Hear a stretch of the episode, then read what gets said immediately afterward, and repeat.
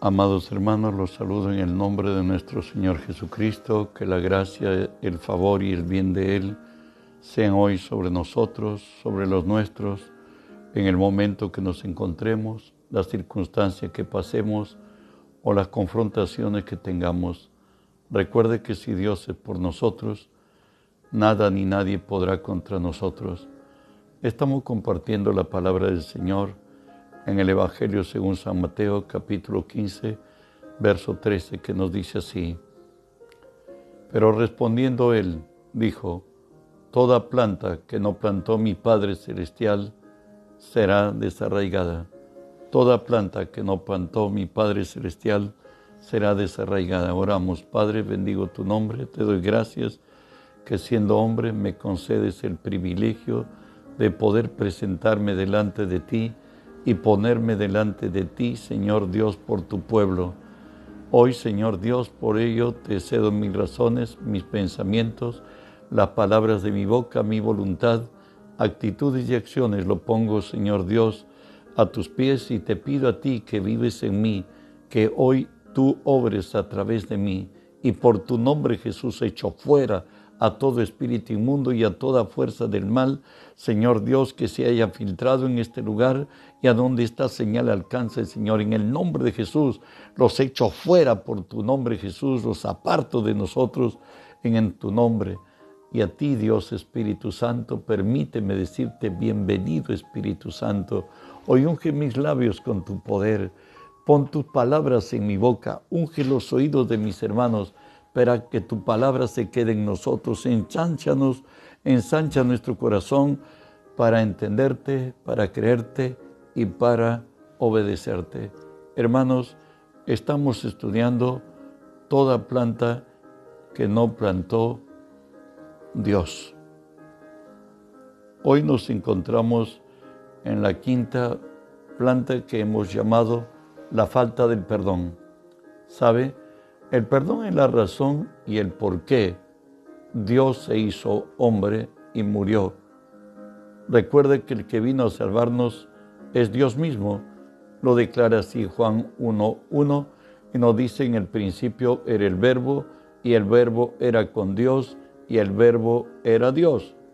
El verso 14 de Juan 1 nos dice aquel verbo fue hecho carne y habitó entre nosotros y vimos su gloria Gloria como el unigénito del Padre, lleno de gracia y de verdad.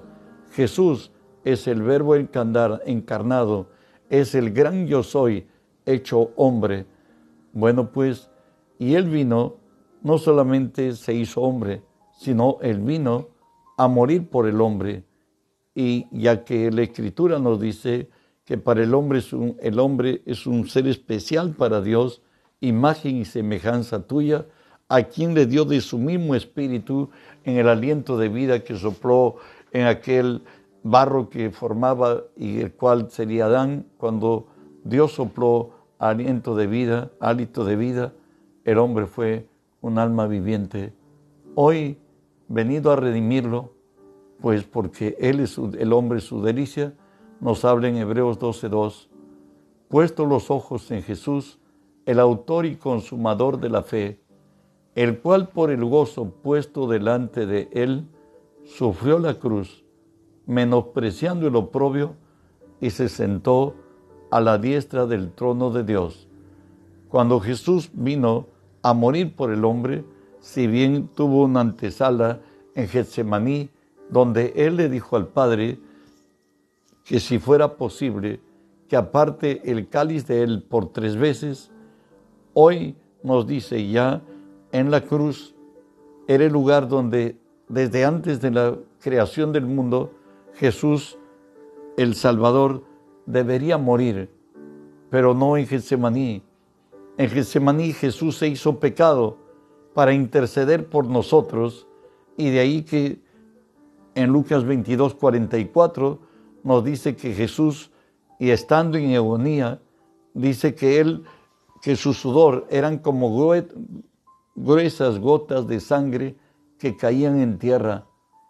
Y, pero ya frente a la cruz dice la palabra, por el gozo puesto delante de él, sufrió la cruz, Él no fue derrotado a la cruz, Él fue con gozo a la cruz, menospreciando el oprobio, todo lo que implicaba a un crucificado antes de subir a la cruz, ser totalmente desnudo, flagelarlo. Eh, una terna de lictores le, azotaron, todo su cuerpo era una llaga. Aún así, él menospreció el oprobio, el ser humillado, ultrajado, y se subió a la cruz y luego, pues por el poder de Dios resucitado, se sentó a la diestra de Dios. ¿Y por qué todo fue ello? ¿Por qué tendría que morir Él? ¿Saben por qué? Para redimirnos. Hebreos 9:22 dice, y casi todo es purificado según la ley con sangre y sin derramamiento de sangre no se hace remisión.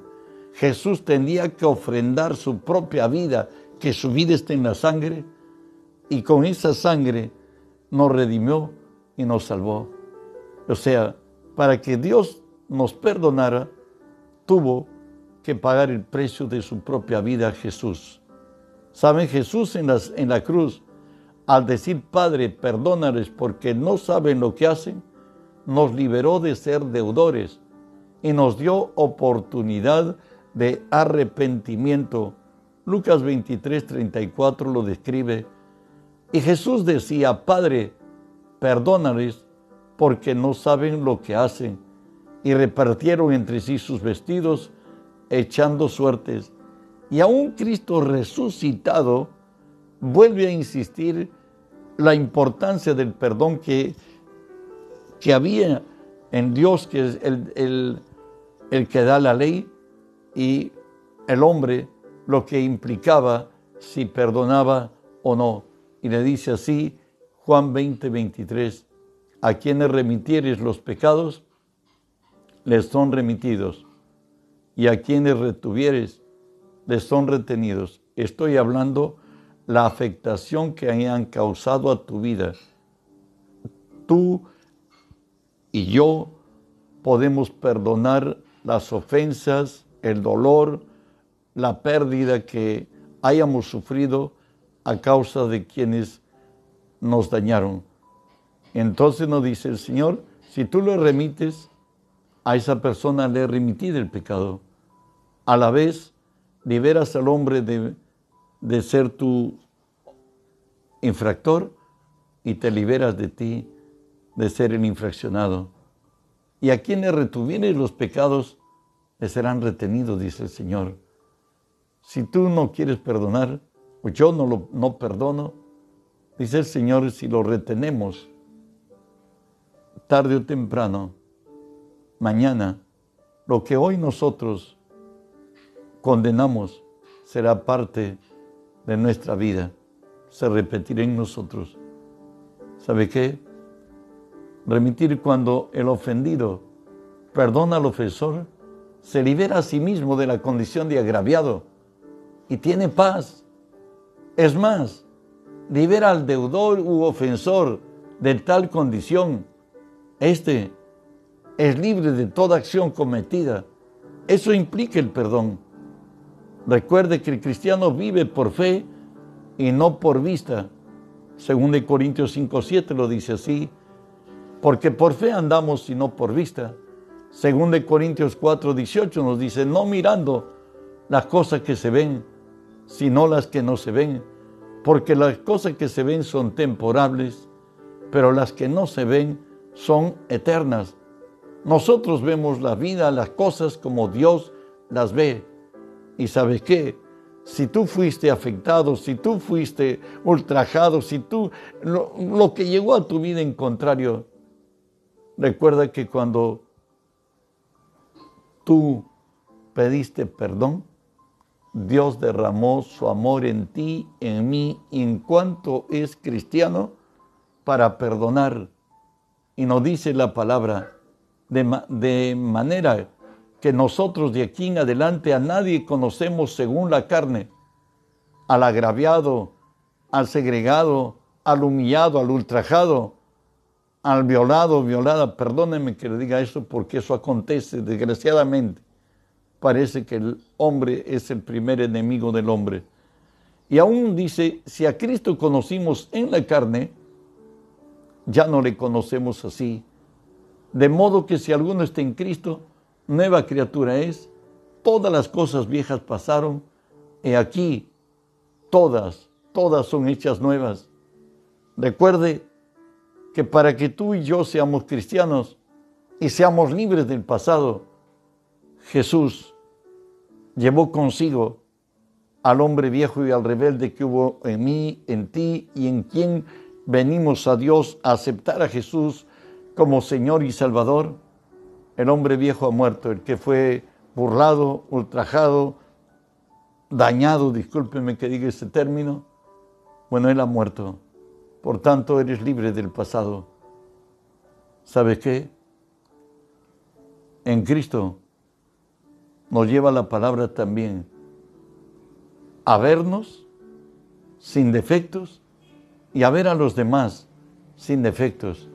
Aun cuanto más si Dios le perdonó a él a ella y nos dice, vosotros estáis completos en él, que es la cabeza de todo principado y potestad. Jesús nos ha hecho completos. Al cristiano perdonar es impuesto. No hacerlo acarrea penalidad. ¿Y por qué? Dios no nos impone el perdonar para humillarnos más y causarnos dolor y volver nuevamente a tratar con quien nos dañó, sino que el hacerlo te liberta y liberta al que nos dañó. Por eso es que siendo de bendición a nuestra vida perdonar, porque el que no quiere perdonar se ha sumido en dolor, se ha sumido en quebranto, se ha sumido en odio y su vida está determinada por el daño que le causaron. El Señor dice, conocerás la verdad y la verdad te hará libre. Y es por eso que al cristiano el perdonar nos es impuesto, no hacerlo acarrea penalidad, como leo en la palabra. Mateo 18, 34 y 35. Entonces su señor enojado le entregó a, los verdugos hasta que pagase todo lo que le debía. Así también mi Padre Celestial hará con vosotros si no perdonáis de todo corazón cada uno a su hermano sus ofensas. Recuerda que aquí Jesús ha hablado de una parábola de un hombre muy acaudalado, multimillonario diríamos hoy, que ha hecho cuentas y revisando cuentas ha encontrado un nombre de alguien que debía 10 mil talentos, equivalente hoy a 10 millones de dólares.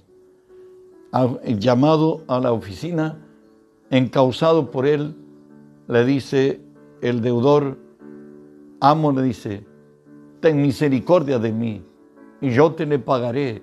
Y movido a misericordia, el amo le perdonó todo lo que debía. Pero la vida es una consecución de deudor. Para alguien debemos, otro nos debe. Y bueno, pues a él le debía alguien 30 denarios, que significaban 30 dólares. Ahora, y él lo encontró y lo hizo poner en la cárcel. Como nada oculto bajo el cielo, quienes trabajaban para, para este hombre muy pudiente, conocían y era amigo de ellos y le encausan y le dicen que ese hombre, a quien le perdonó mucho, ahora puesto en la cárcel por muy poco a un amigo de ellos. Y entonces el Señor enojado le entregó a los verdugos hasta que pagase todo lo que debía. Pero termina diciendo, así también mi Padre Celestial hará con vosotros si no perdonáis de todo corazón a su hermano sus ofensas. O sea, que si nuestra salvación costó la vida de Cristo más que los 10 millones de dólares, a nosotros otros hombres nos han afectado y por tanto debemos perdonarle sino el perdón mayor será anulado. Mateo 6:15 nos dice, mas si no perdonáis a los hombres sus ofensas, tampoco vuestro Padre os perdonará vuestras ofensas. O sea, si no perdono yo a mi ofensor, Dios tampoco está dispuesto a perdonarme. Es más todavía, Efesios 4, 26 y 27 dice, airaos pero no pequéis, no se ponga el sol sobre, sobre vuestro enojo, ni deis lugar al diablo. Alguien dijo, y no sin razón, el que no quiere perdonar, por dos razones lo hace. Una debe ignorar, otra, si conoce que el perdón tiene efectos contra su propia vida, debe estar mal de la cabeza. Disculpe decir eso, porque para nosotros es una autoliberación de todo lo que nos pasó con quienes nos dañaron y negarnos a nosotros mismos y a estar fuera de la razón. Retener. Cuando usted no perdona el agravio que cometieron en contra suya, usted carga con ese agravio y bajo esta condición se convierte en juez de quien, de quien le agravió. Esta acción, según la palabra, es juzgar, es condenar. Esto se llama soberbia. Y Dios resiste a los soberbios por pretender suplantar a Cristo. Santiago 4:6 nos dice, pero Él da mayor gracia. Por esto dice, Dios resiste a los soberbios y da gracia a los humildes. Primera de Pedro 5:5 también habla de ello. Igualmente, jóvenes, están sujetos a los ancianos y todos sumisos unos a otros, revestidos de humildad, porque Dios resiste a los soberbios y da gracia a los humildes. En Juan 5:22 nos dice acerca de la autoridad de juzgar que solo está en Cristo. Nos dice así, porque el Padre a nadie juzga, sino que todo el juicio dio al Hijo. Si ni siquiera el Padre juzga, entonces ¿quién soy yo? Perdóname, ¿quién eres tú para que condenes a otro? El hacerlo estás buscando sustituir a Cristo. ¿Y cuál es el resultado de ello? Romanos 2.1 nos dice, por lo cual eres inexcusable, oh hombre, quien quiera que seas tú, que juzgas, pues en lo que juzgas a otro, te condenas a ti mismo, porque tú que juzgas, haces lo mismo. El castigo para quienes no quieren perdonar es que mañana el agravio que que ellos pretenden haber sufrido y el daño que, que les han causado, mañana ellos serán actores de, ese, de esa forma de vida que hoy reprochan, que hoy condenan. Por eso Mateo 7, 1 y 2 dice, no juzguéis para que no seáis juzgados, porque con el juicio con que juzgáis, seréis juzgados, y con la medida con que medís, os será medido. Igualmente, tú juzgas, te juzgan. Tú condenas, te condenan. Salmo 109, 17 dice, habla de aquellos que escogieron el mal camino. Amó la maldición, amó hablar mal de quien le dañó. Y éste le sobrevino.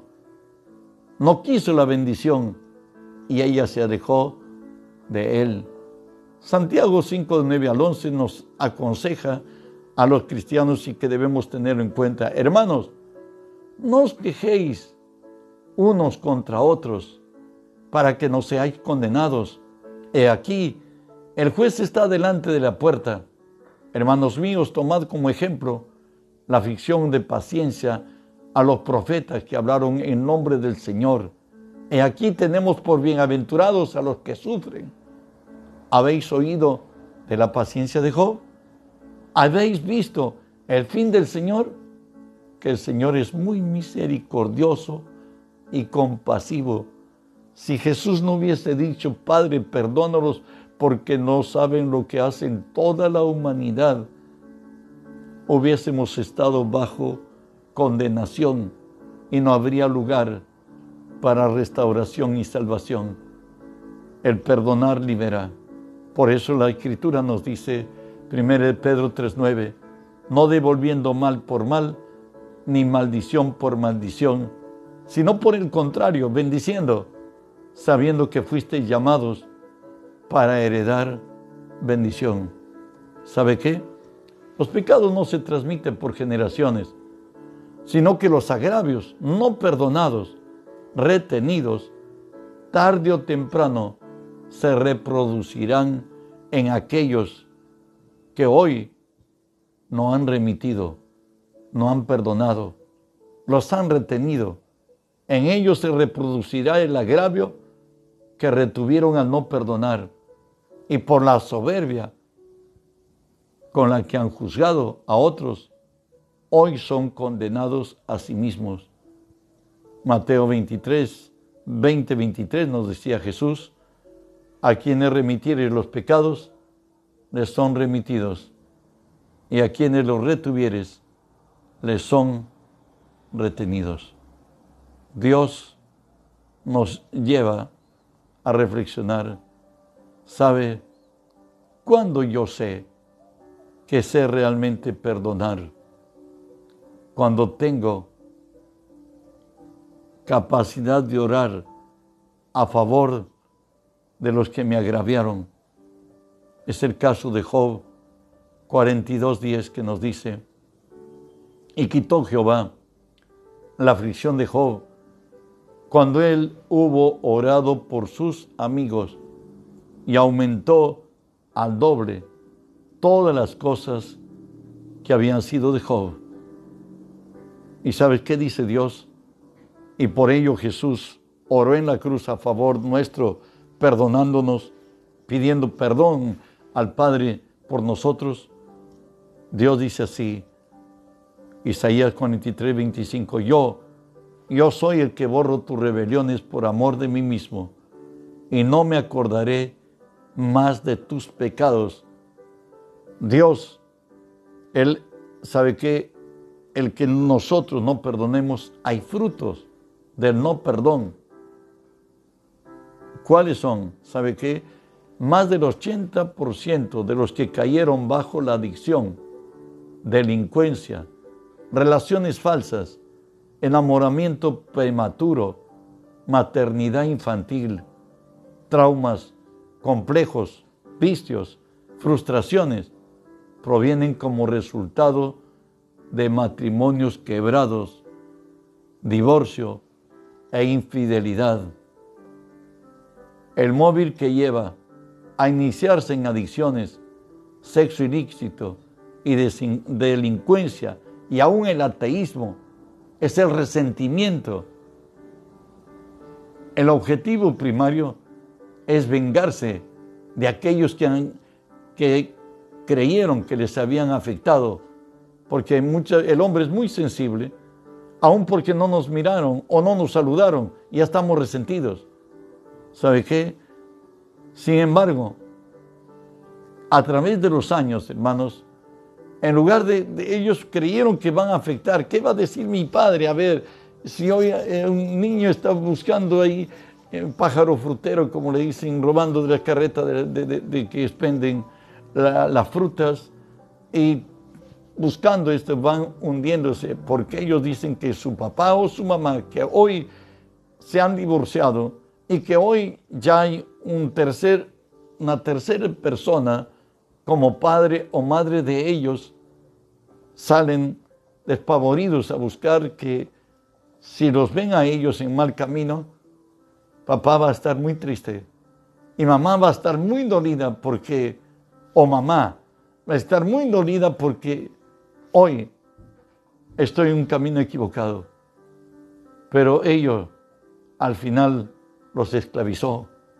Hoy son adictos a las drogas, al alcohol, al sexo. Hoy son delincuentes. Otras son prostitutas. ¿Saben por qué?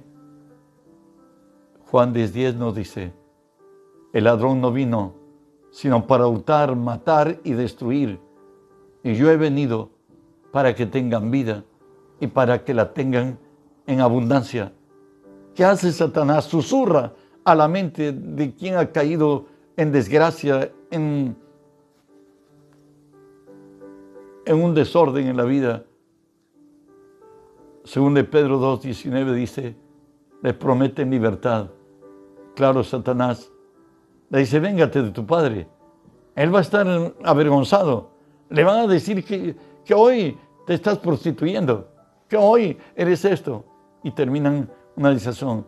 Pero sin embargo, el que es vencido por alguno es hecho esclavo del que lo venció, esclavo de las drogas, esclavo del sexo, esclavo de la delincuencia, esclavos. ¿Sabe qué dijo Jesús Juan 8:34? De cierto, de cierto os digo, todo aquel que hace pecado es esclavo del pecado. Pero no solamente hay fruto de pecado, hay raíces por el no perdón. Hebreos 12:15 nos dice así, mirad bien, no sea que alguno deje de alcanzar la gracia de Dios, que brotando alguna raíz de amargura os estorbe y por ella sean contaminados. Brotar raíces de amargura quiere decir que ahora Satanás se vuelve contra el resentido. Recuerdan que primero el hombre se resiente y empieza resentido, va, empieza sus pininos a robar, empieza sus pininos a, fumar, empieza sus pininos a tanto, pero de pronto ya está envuelto. El pecado ahora lo determina. Sin embargo, hoy Satanás en las raíces de amargura se vuelve contra la persona del resentido y va a presionar su mente, declarándole como el único culpable y responsable del infortunio en el que ha caído, sea adicción, sea delincuencia, sea promiscuidad, trayendo a su mente culpabilidad extrema y le muestra como única salida el suicidio. Y a muchos partieron, otros partirán. Sabemos que realmente hemos perdonado, dijimos, solo cuando pedimos perdón, oramos con fe a favor de quien nos agravió y hemos leído Job 42.10 y quitó Jehová la aflicción de Job cuando él hubo orado por sus amigos. Aquí no dice pastor sus enemigos. Recuerde que sus tres amigos solo le acusaban, le acusaban y le acusaban y se convirtieron en sus enemigos. Y cuando él hubo orado por sus amigos, aumentó al doble todas las cosas que habían sido de Job. Termino con esto. Hay tres niveles del perdón. Primero, pasar por alto el agravio. En otras, decirle, sabes, ya no me debes. Segundo nivel, tenemos que pasar por todos los niveles. Restauración. ¿Qué quiere decir? Volver las cosas a su estado original. Relaciones de amistad, compañerismo, y camaradería. Pues ya hemos perdonado, entonces ahora volvemos a, restaurar los laxos que estaban dañados. Tenemos relaciones de amistad, tenemos compañerismo y camaradería con quienes nos ofendieron. Y lo último se llama comunión, que quiere decir intimidad. Volver a tener confianza y dentro de la pareja no negarse el uno al otro. Y entre la pareja, no negarse el uno al otro. Espero que me haya dejado entender y sabe que cuando uno perdona es porque se ama. No elegimos el camino difícil del hombre amargado, resentido, acomplejado, traumado. Si perdonas, te liberas Tienes libertad de volver a hacer cosas mejores, de proyectarte a lo, mejor que Cristo te ha dado. Por eso Dios en su sabiduría, al hombre viejo que, que estuvo en contra de él y fue maltratado, fue humillado, fue tenido en menos, Romanos 6:6 dice, sabiendo esto, que nuestro viejo hombre fue crucificado juntamente con él para que no sirvamos para destrucción de la carne, a fin de que no sirvamos más al pecado. Está resentido, lleno de odio, de amargura, de dolor y quebranto, te vaya a llevar de tumbo en tumbo y a terminar en nada a muchos al suicidio. Mas si perdonamos, podemos reemprender. Dios está con nosotros. Te recuerdo que el día de mañana es el día de nuestro gran Dios. Estamos en directo a las 10.30. Que la paz de Dios sea con ustedes. Seguiremos la próxima con más enseñanzas. Bendiciones.